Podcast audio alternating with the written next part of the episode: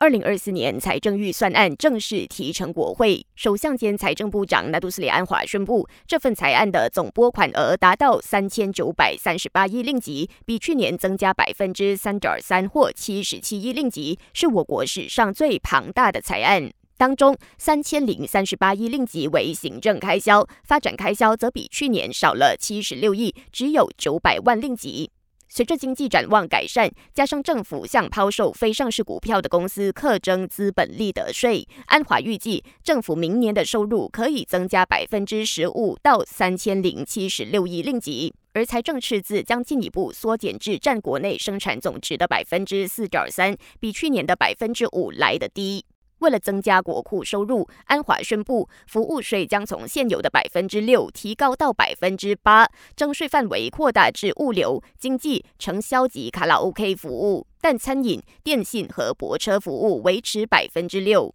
此外，政府也将会颁布新法，根据商品的起征点，对某些高价位的奢侈品，例如珠宝和名表，征收百分之五到百分之十的奢侈品税。感谢收听，我是子琪。